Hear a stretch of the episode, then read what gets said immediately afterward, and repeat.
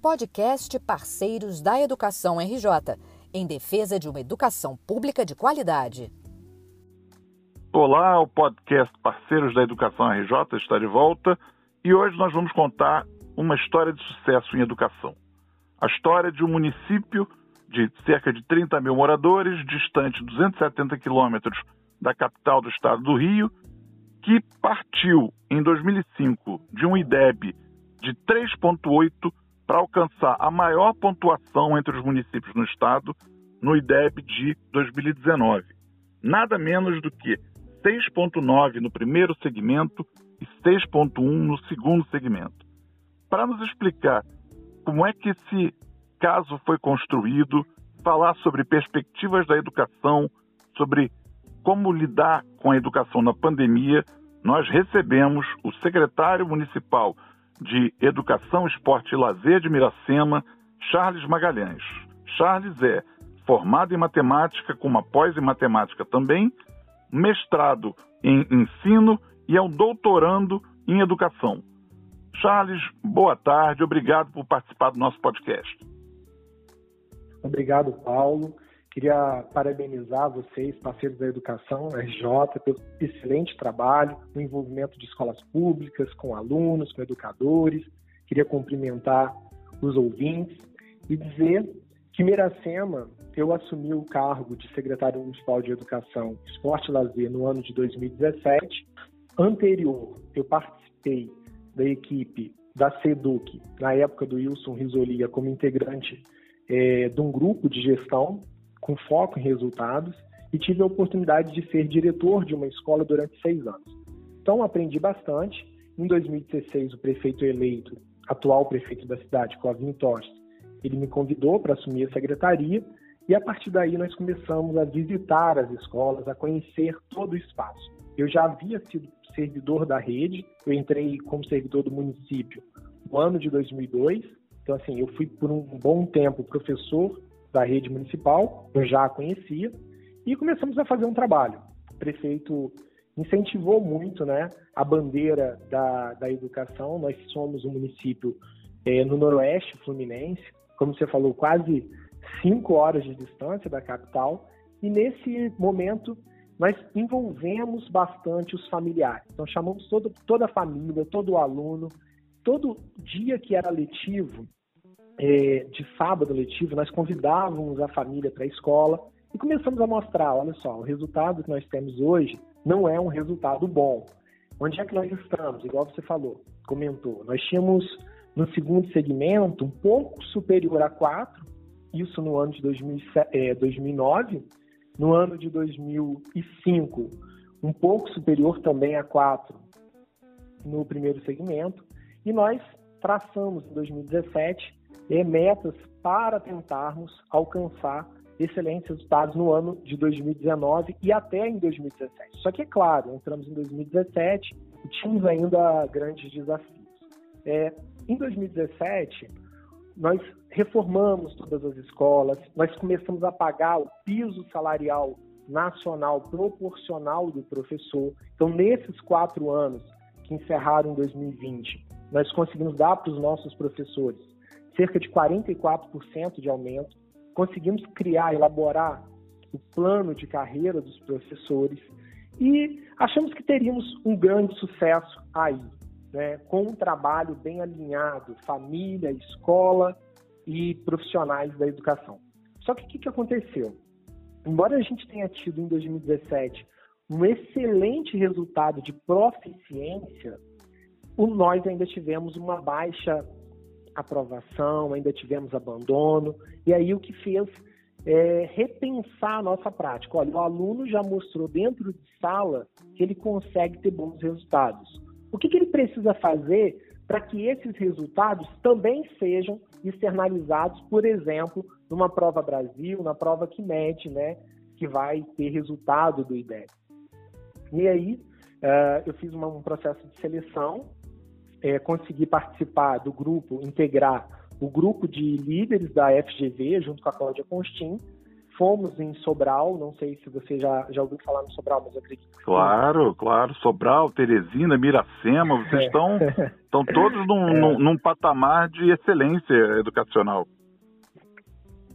Aí fui conhecer Sobral junto com mais 14 pessoas, participando aí de uma equipe liderada pela professora Cláudia Conchim e consegui é, absorver muito aprendizado de Sobral. E chegando em Miracema, o que, que nós fizemos? Três pilares: planejamento, avaliação e acompanhamento.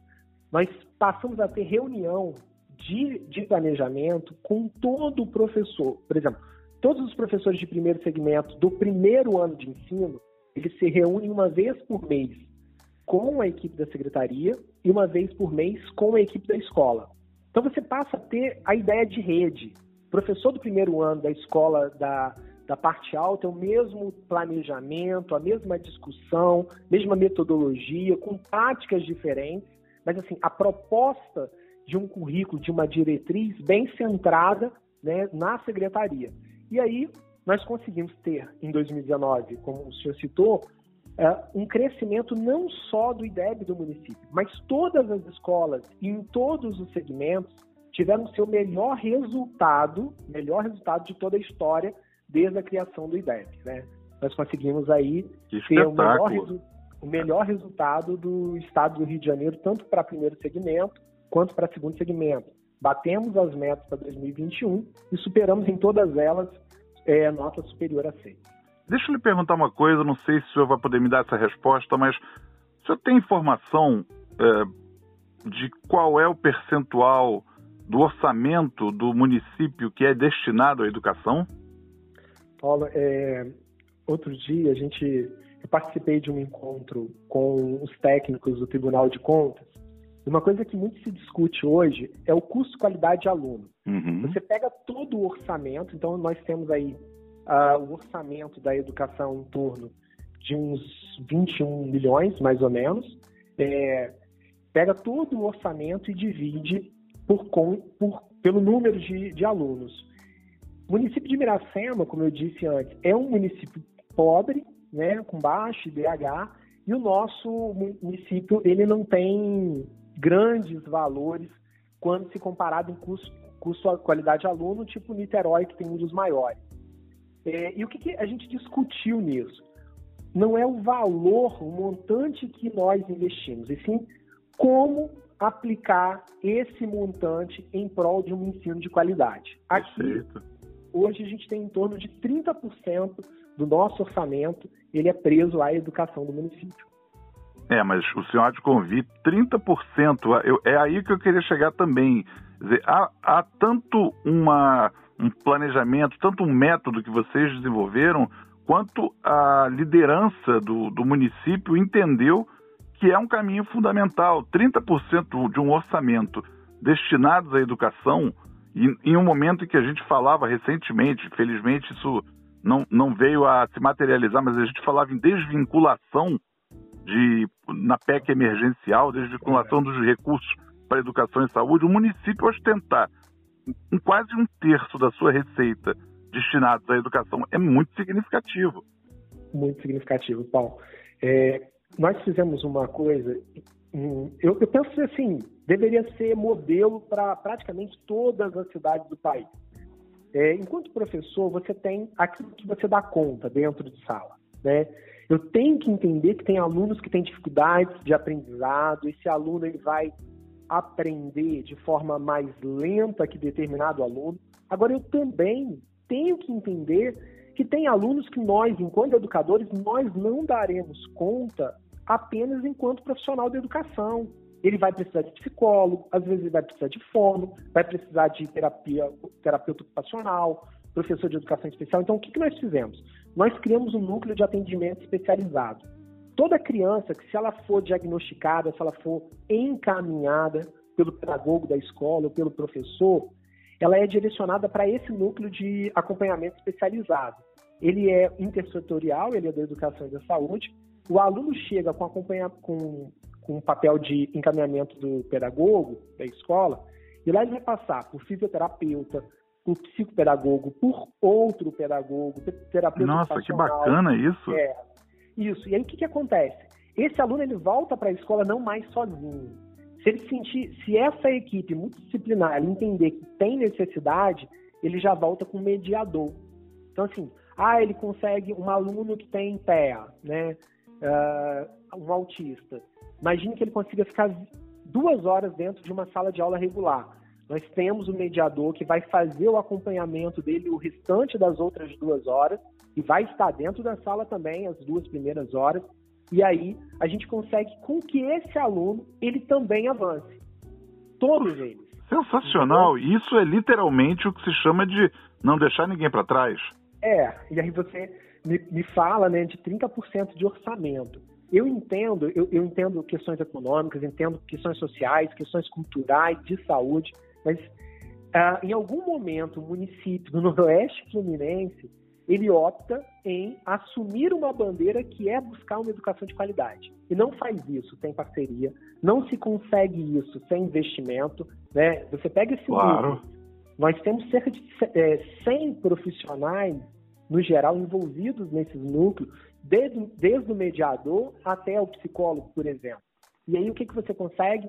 Esse aluno ele para de ser jogado uh, para tentar é, fechar um diagnóstico que manda para um profissional, manda para o outro, manda para o outro. Antigamente. Hoje não, a gente manda, consegue, isso sim, tem um envolvimento da gestão atual muito significativo com o orçamento, né, com o investimento nessa área.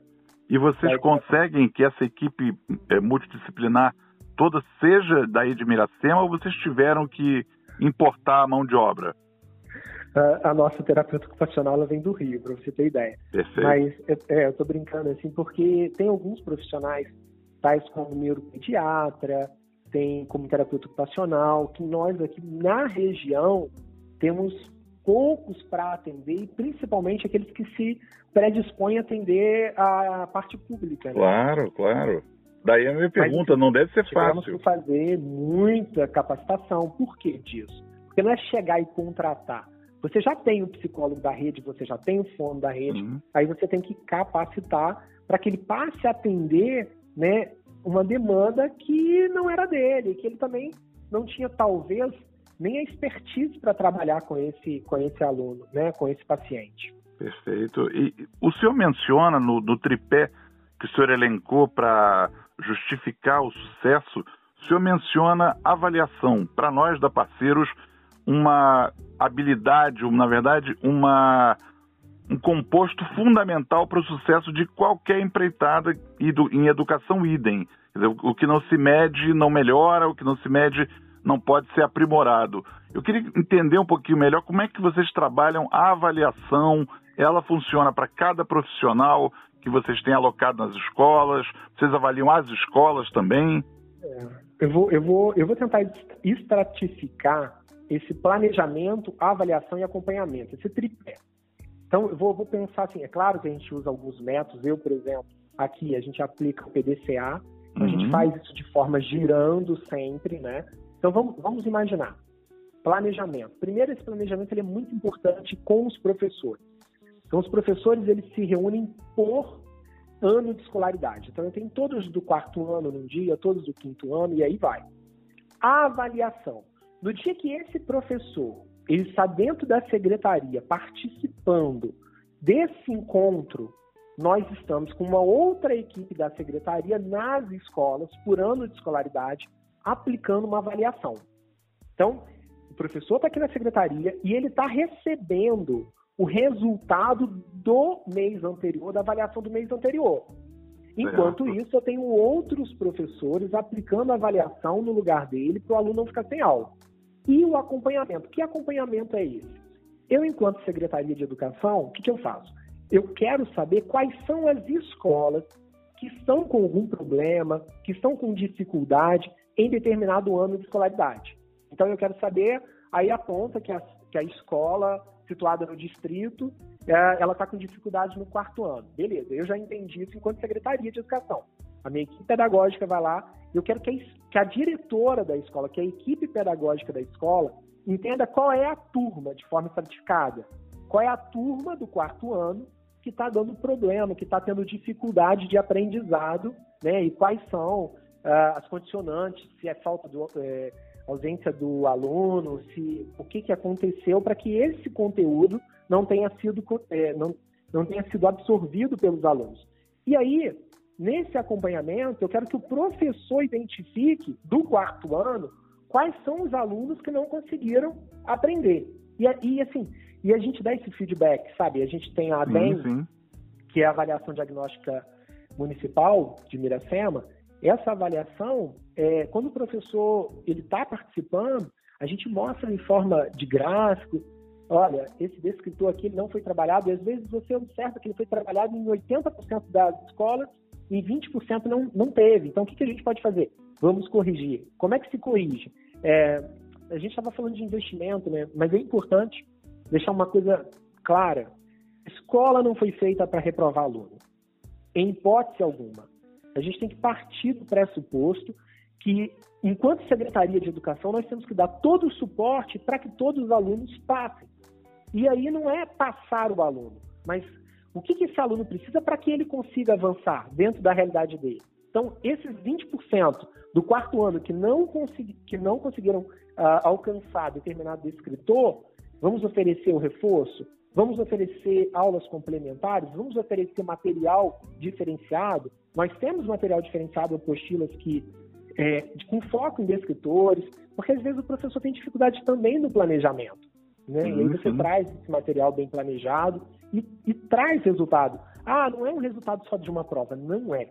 É o resultado de aprovação, o aluno aprendeu, ele foi aprovado e ele conseguiu mostrar esse resultado em uma avaliação externa. Né? É, é, a gente traz umas discussões é, quando se pega, no caso, o primeiro segmento. Olha, olha o que acontece, olha que, que, que engraçado. Né? No primeiro segmento, no, no Brasil, sete estados não conseguiram bater as metas quando se fala em educação pública, seja estadual, municipal. A gente apenas sete estados não conseguiram bater as metas no primeiro segmento, que é até o quinto ano. Já no segundo segmento, apenas sete estados conseguiram bater. Nossa. Entendeu? Então, se no primeiro segmento você tem sete não conseguindo bater, no segundo segmento você tem únicos sete que conseguem bater metas, né? E aí o nosso estado, por exemplo, não conseguiu, nem no não conseguiu no primeiro no segundo segmento, nem no primeiro segmento bater as metas. E o negócio é tão sério a nível do nosso estado, vamos pensar assim, no Rio de Janeiro, dos 90 municípios que foram divulgadas as notas do IDEB, só 26 municípios no primeiro segmento, que a maioria deles já é municipalizado. 26 municípios, que daria aí 28,9%, conseguiram bater a meta, que é uma meta muito baixa. E quando você vai para o segundo segmento, dos 91 municípios que tiveram as suas notas divulgadas, 3%, Paulo, apenas 3% Nossa. conseguiram bater a, as suas metas. É, é, um, gargalo, é um resultado, é um gargalo inacreditável. E inacreditável. O senhor fala em gargalo e agora está tá me ocorrendo. O senhor tem um, um MBA em gestão, não tem? Tem, já fui empreendedora pela UF. É, eu ouço o senhor falar em PDCA, esse ambiente corporativo, com todas as aspas, essa gestão, essa governança que o senhor empresta à secretaria, e é muito interessante porque é, um, é como um híbrido. O senhor consegue trabalhar no poder público com uma cabeça de iniciativa privada, uma cabeça de fazer, dizer, de, de, meritocracia, claro, de buscar avaliar, é, planejar, checar e tudo mais. É, isso, o, há quanto tempo o senhor, há quanto tempo o senhor implementa esse, essa forma de gestão? Senhor já começou com isso Desde em 2017? Desde 2011 eu trabalho com a área de gestão, eu sou professor universitário na faculdade, eu trabalho no curso de administração de empresas, né? Certo. É, mas assim, é, sou professor de coração, de sala de aula, de chão de escola. Me preocupa muito se nós pegarmos para observar o caso de Miracema. Vou falar, né, no caso de Miracema em 2019. Você pega os alunos do quinto ano, Paulo, 75% dos alunos do quinto ano, eles conseguem aprender matemática no quinto ano. Quando vai para o nono ano, 34% e olha que nós estamos falando do município com o melhor resultado do estado do Rio de Janeiro, sim, sim, sim. consegue aprender matemática de forma adequada. E aí, quando você chega no terceiro ano, 7%. E aí a gente teria muitas discussões dentro do campo corporativo e dentro do campo pedagógico, como você falou.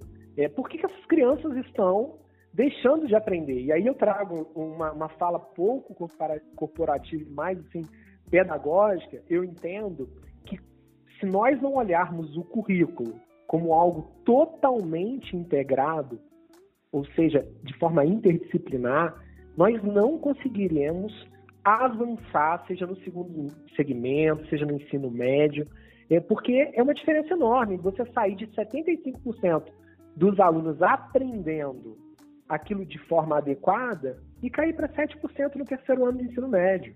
É, é então, assim, incrível, é, é uma curva decadente, uma curva vertiginosa, sem dúvida. Sem dúvida. É. Aí, com base nisso, eu queria lhe perguntar também o seguinte: como é que Miracema fez para se adaptar aos novos tempos, aos forçosos novos tempos trazidos pela pandemia. Vocês conseguiram praticar ensino remoto? A gente pode falar em ensino híbrido. Como é que vocês ficaram no, nesse ano passado e como é que vocês estão no início desse ano? No, no, no dia 13 de março do ano passado, olha só, hoje é dia 15, né? Olha só, no dia 13 de março do ano passado, era uma sexta-feira e nós recebemos a, a notícia de um movimento Sim. a nível de secretários que estávamos pensando em antecipar o, o, o recesso escolar de julho. E assim nós fizemos. A partir do dia 16, nós passamos a ter os 15 dias de recesso de julho é, trazidos ali para o mês de março.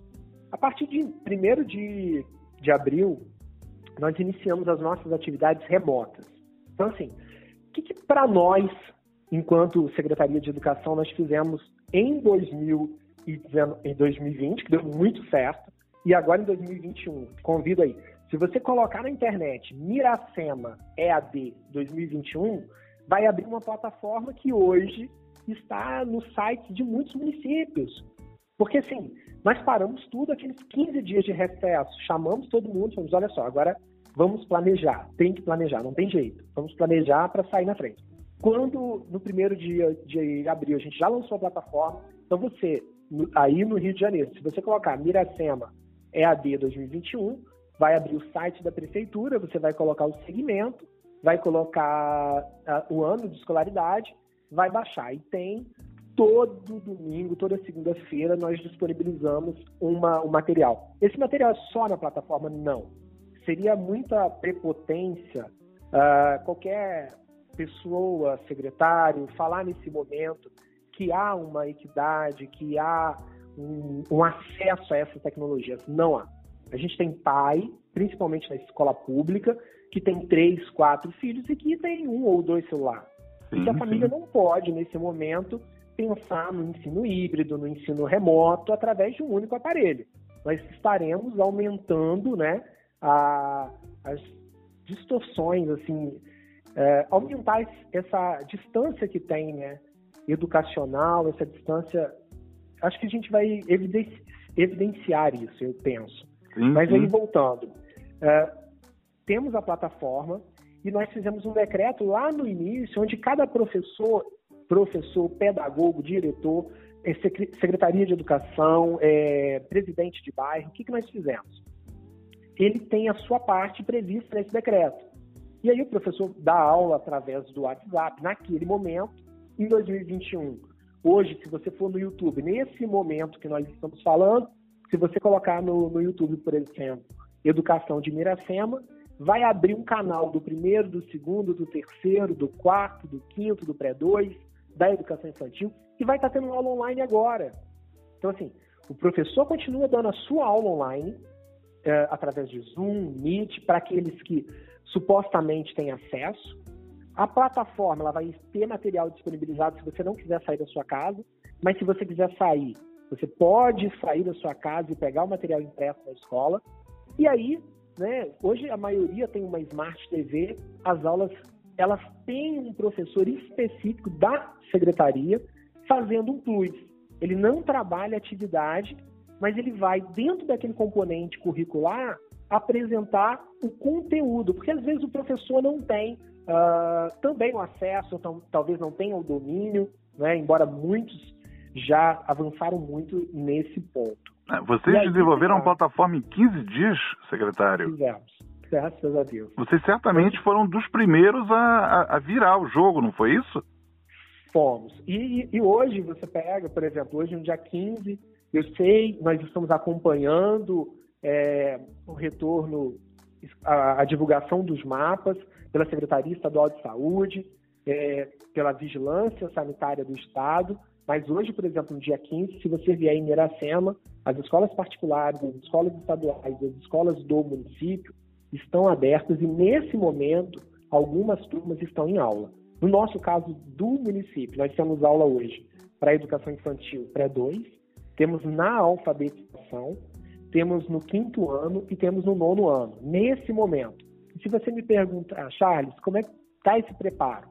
Toda sexta-feira, eu, enquanto secretário de Educação, junto com a secretária de Saúde Municipal, após a liberação do mapa das bandeiras por município do Estado, nós liberamos um documento dizendo se está autorizado ou não no território de Miracema ter aula presencial ou num formato híbrido. Porque, como o senhor perguntou, quando a gente fala assim, ah, o híbrido, nós entendemos que é aquele aluno que está em casa, ele pode optar vir para a sala de aula presencial, ele pode optar em estar na escola ou em casa, assistindo por aquele modelo que ele escolheu. Então, assim, até o término do ano de 2021, independente se todos forem vacinados ou não, nós estaremos oferecendo o ensino remoto, ou ensino presencial, desde que a bandeira esteja vermelha, é, diferente da vermelha e roxa, e o ensino híbrido para aqueles que, que passarem por alguma dificuldade e precisarem se ausentar por algum período. E qual é o tamanho da rede de vocês, secretário? Nós temos 3.734 alunos, 21 escolas. Temos aqui é, algo inovador também, porque o aluno ele precisa de fazer algo após o horário da escola, né? Então nós temos um auditório cultural, ele aprende balé, dança, tem zumba, é, teatro, música e temos uma escola também específica conveniada na Vila Lobos que é só para música. Então a gente tem uma escola de música, uma escola, um auditório cultural é, e aí somam 23 escolas essas atividades de contraturno há em cada escola, em cada unidade ou em algumas especificamente? Não, nós temos é, polos centrais, porque o aluno ele pode fazer com, outro, com aluno de outra escola, ele pode fazer com um grupo de interesse. Né? Perfeito. Isso deu muito legal. Nós tivemos muitas peças teatrais apresentadas antes do ano de 2020, né? Porque no ano de 2020 isso ficou inviável por conta da pandemia. Sim, sim. É, e eu acredito, pela, pelos resultados que nós estamos vendo, estamos colhendo, é, ainda em tempos de pandemia, nós estamos agendando, os alunos estão indo nas escolas fazer as, as avaliações. Nós temos aqui, para você ter ideia, cada escola teve que criar um grupo de visitador e um grupo de gerenciamento da pandemia. O grupo de gerenciamento da pandemia, ele vai sinalizar, porque a gente, ó, no dia 15 está permitido aula presencial. Mas não significa que a escola tenha que ofertar o ensino presencial. Né? Embora saibamos que no Brasil 3% dos casos aí né, foi de 0 a 19 anos, a gente tá, está aceitando que a decisão saia do chão da escola. E, e, ah, Charles, vocês não acham que estão se precipitando em fazer isso? Não nós temos muitas crianças com não só com prejuízo no ensino, mas você tem prejuízo na socialização, no desenvolvimento, muito estresse com, com essas questões relativas à saúde mental, desse aumento das mídias, ficar no celular o dia inteiro. E aí a gente não, não tem ainda como mensurar o que, que tem, né, quais são de fato os impactos pós, após esse período. Estamos. Se você me perguntar, ah, estamos sim, respeitando o distanciamento de carteiras entre alunos, nós distribuímos máscaras, distribuímos álcool em gel, é, tapetes. Tem, man, estamos mantendo protocolos de higiene bem entendendo, a gente tem entendido que está satisfazendo o que a Organização Mundial da Saúde ela determina. Perfeito. E, bom, nós estamos nos aproximando aqui do encerramento desse, dessa entrevista, dessa conversa, secretário. É, eu queria trazer a professora Cláudia Costi, que o senhor já mencionou. Ela nos deu uma entrevista em que bateu firme na tecla de que 2020 não foi um ano perdido e sim sofrido. Então, para encerrar, eu queria lhe perguntar se o senhor concorda com essa posição da professora e lhe pedir um exercício, quer dizer, além de excelente em gestão, eu vou lhe pedir que trabalhe futurologia. O que será desse ano, por tudo que vem se apresentando? Como é que o senhor acredita que 2021 vai terminar para o sistema educacional? É, com relação à fala da professora Cláudia, né, eu concordo plenamente com ela. 2020 foi um ano de muito desafio. É, eu chego a me arrepiar quando eu falo disso. Por quê, Paulo? Nós tivemos Revolução Industrial 1, 2, 3, estamos na quarta Revolução Industrial, e aí surge agora a Educação 4.0. Ou seja, a educação, embora a gente tenha a expressão Educação 4.0, ela em momento algum, ela conseguiu acompanhar os avanços seja em tecnologia, seja da própria indústria. E 2020 ele, ele desafiou isso. Você tinha professores que utilizavam um computador simplesmente como se fosse uma máquina de datilografia para digitar suas provas, para imprimir, e hoje não, utilizam esse recurso de forma a envolver mais o aluno, né? a conseguir trazer, joga para o data show, que era apenas como se fosse o reto projetor, hoje ele consegue levar para o data show uma visão de 3D, uma visão mais futurista, vamos pensar assim. Então, com relação a essa fala, 2020, sim, foram grandes os avanços. É claro, tivemos perdas, muitas, todo mundo perdeu alguma coisa. Eu acredito que não dá para falar que, estejamos bem. Todo mundo assim, tem algo é, que, que incomoda nesse momento de pandemia, né? Que nós pensávamos que seriam bem menos dias e aí estamos vivendo talvez o epicentro da, da pandemia, mas 2020 trouxe é, com ele avanços a nível da educação que vão ficar pelo resto da vida. Nós não, não acredito que teremos retrocesso na utilização das tecnologias aliada à educação. E a nível de futurologia, né, como o senhor colocou, é, 2021, o desafio de 2020 foi planejar um ano para ensino presencial e terminar de forma remota. E aí você tem, quando eu falo remoto, porque estamos longe ainda de chegar no híbrido perfeito, em se tratando de educação principalmente pública. As disparidades educacionais presentes no, no Brasil, elas são enormes, né? E aí, em 2021, nós, vamos, nós planejamos um ano híbrido, um ano remoto, e estamos tendo a oportunidade de trazê-los é, vagarosamente para o híbrido, em alguns casos bem próximo ao presencial.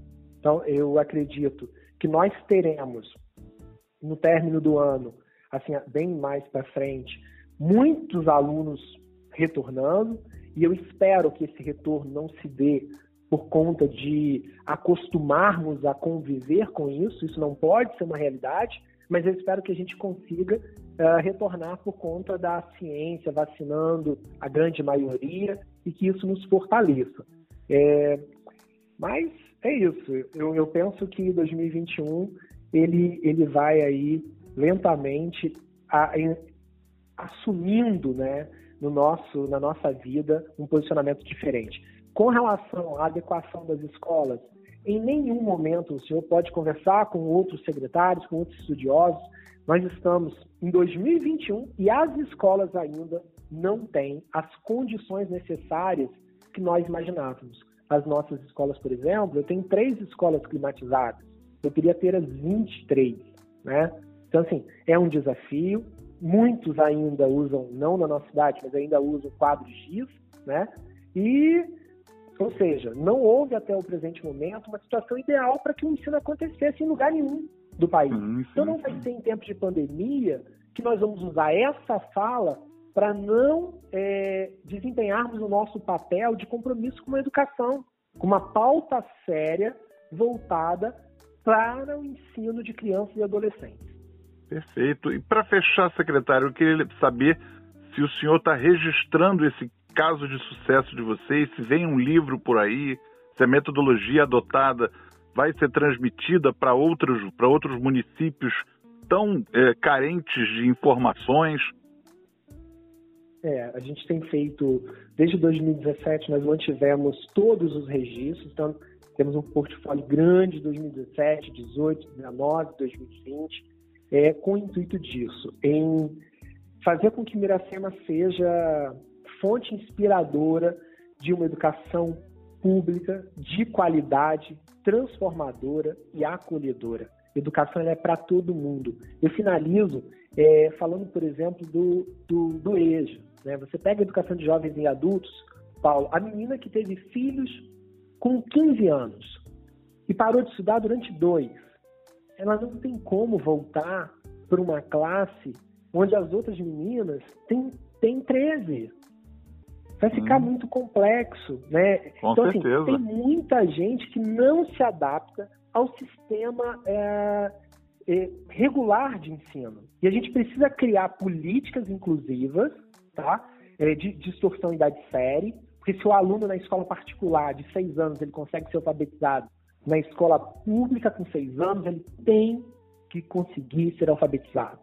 Enquanto educadores, enquanto parceiros, né, nós precisamos buscar meios para que isso aconteça para que essa pauta seja assumida de forma séria. Como eu te falei, Miracema conseguiu, ela, ela envolve, é, é a gente envolve vereador, envolve prefeito, envolve as outras secretarias, envolve a família, envolve os profissionais. Dessa forma, a gente consegue criar uma rede e essa rede tem como atividade fim que é uma educação de qualidade para os alunos. Secretário Charles Magalhães, secretário municipal de Educação, Esporte e Lazer de Miracema, eu lhe dou, em nome da Parceiros da Educação RJ, os parabéns pelo êxito desse projeto que o senhor, senhor toca com a sua equipe à frente. Lhe agradeço muito pelo seu tempo e já de antemão lhe deixo um convite para voltar daqui mais um tempo ainda esse ano para nos contar o desenlace aí desse período turbulento em que a gente ainda se encontra.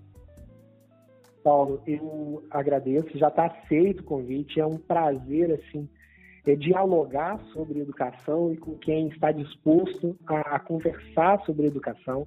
Queria registrar a minha gratidão é, com vocês, da Parceiros. Por que disso? É, é, é difícil encontrarmos grupo de pessoas, empresas, é, parceiros. É, o nome de vocês é bem provocativo, né? É difícil uhum. encontrar parceiros da educação, porque eh, o retorno, às vezes, para alguns, não é tão rápido ou satisfatório. Então, assim, queria deixar, em nome da população de Miracema, o meu agradecimento em levar a nossa prática, em nome dos professores, a nossa prática docente para os outros municípios, né? Eu acompanho o canal de vocês, ouço as suas entrevistas, aprendo com as suas entrevistas é, e fica aí meu agradecimento. Secretário, muito obrigado. Da nossa parte também, um forte abraço para o senhor.